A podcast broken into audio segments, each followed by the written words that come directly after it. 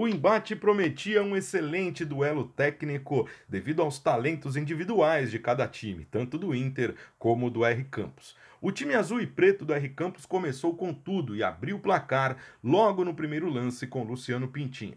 Não demorou muito para o segundo gol, novamente com Pintinho, que aproveitou o erro na saída de bola do Inter.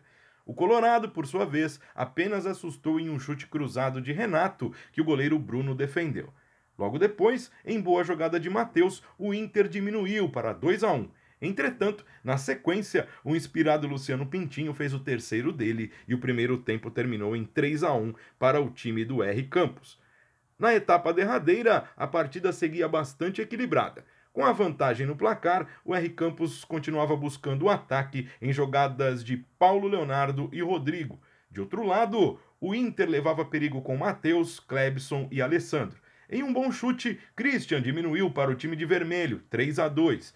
Sem conseguir pressionar o adversário, o R Campos diminuiu o ritmo e viu o Colorado crescer no jogo em novas investidas de Christian e Alessandro.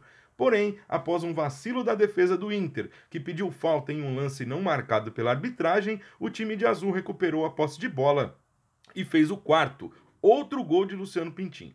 Ainda no fim da partida, uma penalidade máxima marcada a favor do R Campos e para completar a tarde do artilheiro, Pintinho bateu fez o quinto, dando números finais ao marcador.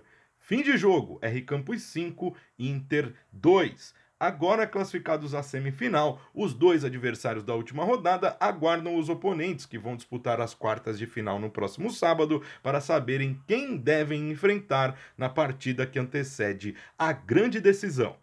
Após o jogo, o camisa 33 do R Campos e melhor em quadra, autor de cinco gols, Luciano Pintinho, falou da boa vitória sobre o time do Inter.